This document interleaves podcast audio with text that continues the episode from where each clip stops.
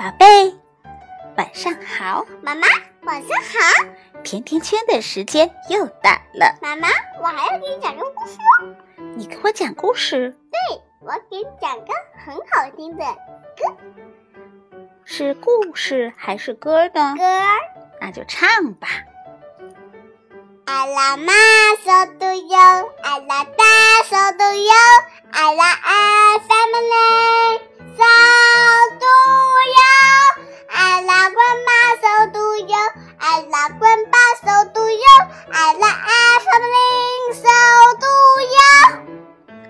真好听！我想每天都能听到你唱歌，可以吗？可以。那妈妈也给你分享一个故事吧。好。今天妈妈给你分享小兔子乖乖的故事，好吗？好，好的。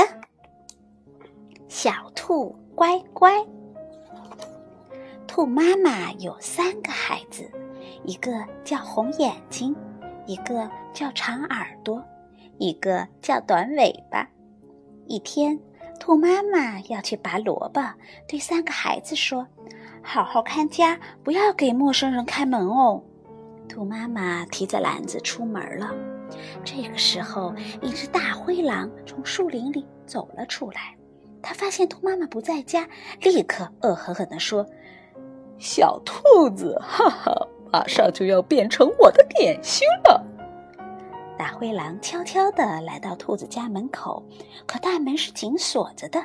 他在门口转悠了半天，也进不去。哼！可恶的兔子！等我进去后，一口把你们都吃掉。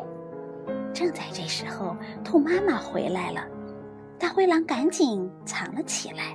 兔妈妈来到门口，高声的唱道：“小兔子乖乖，把门开开，妈妈回来了，快把门开开。”三只小兔子一听是妈妈回来了，立刻高兴的把门打开了。兔妈妈带着整整的一篮子萝卜，小兔子们和妈妈一起享用了一顿丰盛的晚餐。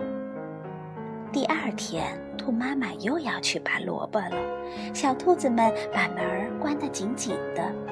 这一次，大灰狼也学兔妈妈的样子，在门口叫道：“小兔子乖乖，把门开开，妈妈回来了，快把门开开。”红眼睛和短尾巴一听是妈妈回来了，要去开门，但长耳朵却说：“好像不是妈妈的声音。”红眼睛从门缝里一看，果然不是妈妈，哦，是一只大灰狼。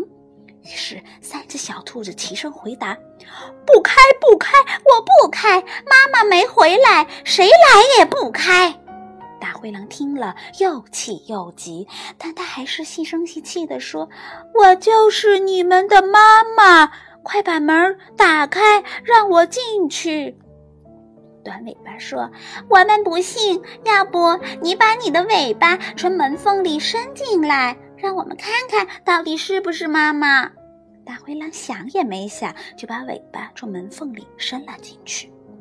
三只小兔子看到大灰狼把尾巴伸了进来，就一起使劲儿把门往外推。大灰狼的尾巴被夹住了，疼得哇哇大叫。这时，兔妈妈也回来了，她放下了手中的篮子，拿起木棍儿就朝大灰狼的头砸了过去。